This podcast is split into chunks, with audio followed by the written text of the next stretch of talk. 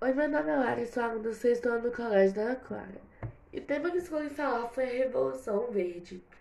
A Revolução Verde tem sua origem após a Segunda Guerra Mundial, quando a fome era um problema real. A Revolução ocorreu na década de 1960 e foi um processo de modernização agrícola e desenvolvimento de novas técnicas de plantio.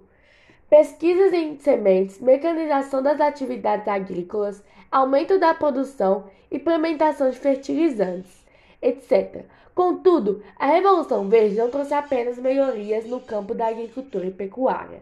Ela trouxe a retirada do pequeno produtor do mercado agrícola, visto que ele não tinha como competir com esse aumento da eficiência gerado pelas máquinas e trouxe também a dependência tecnológica dos países subdesenvolvidas ou em desenvolvimento para com os países desenvolvidos.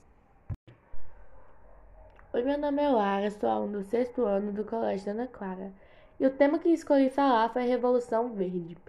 A Revolução Verde tem sua origem após a Segunda Guerra Mundial, quando a fome era um problema real.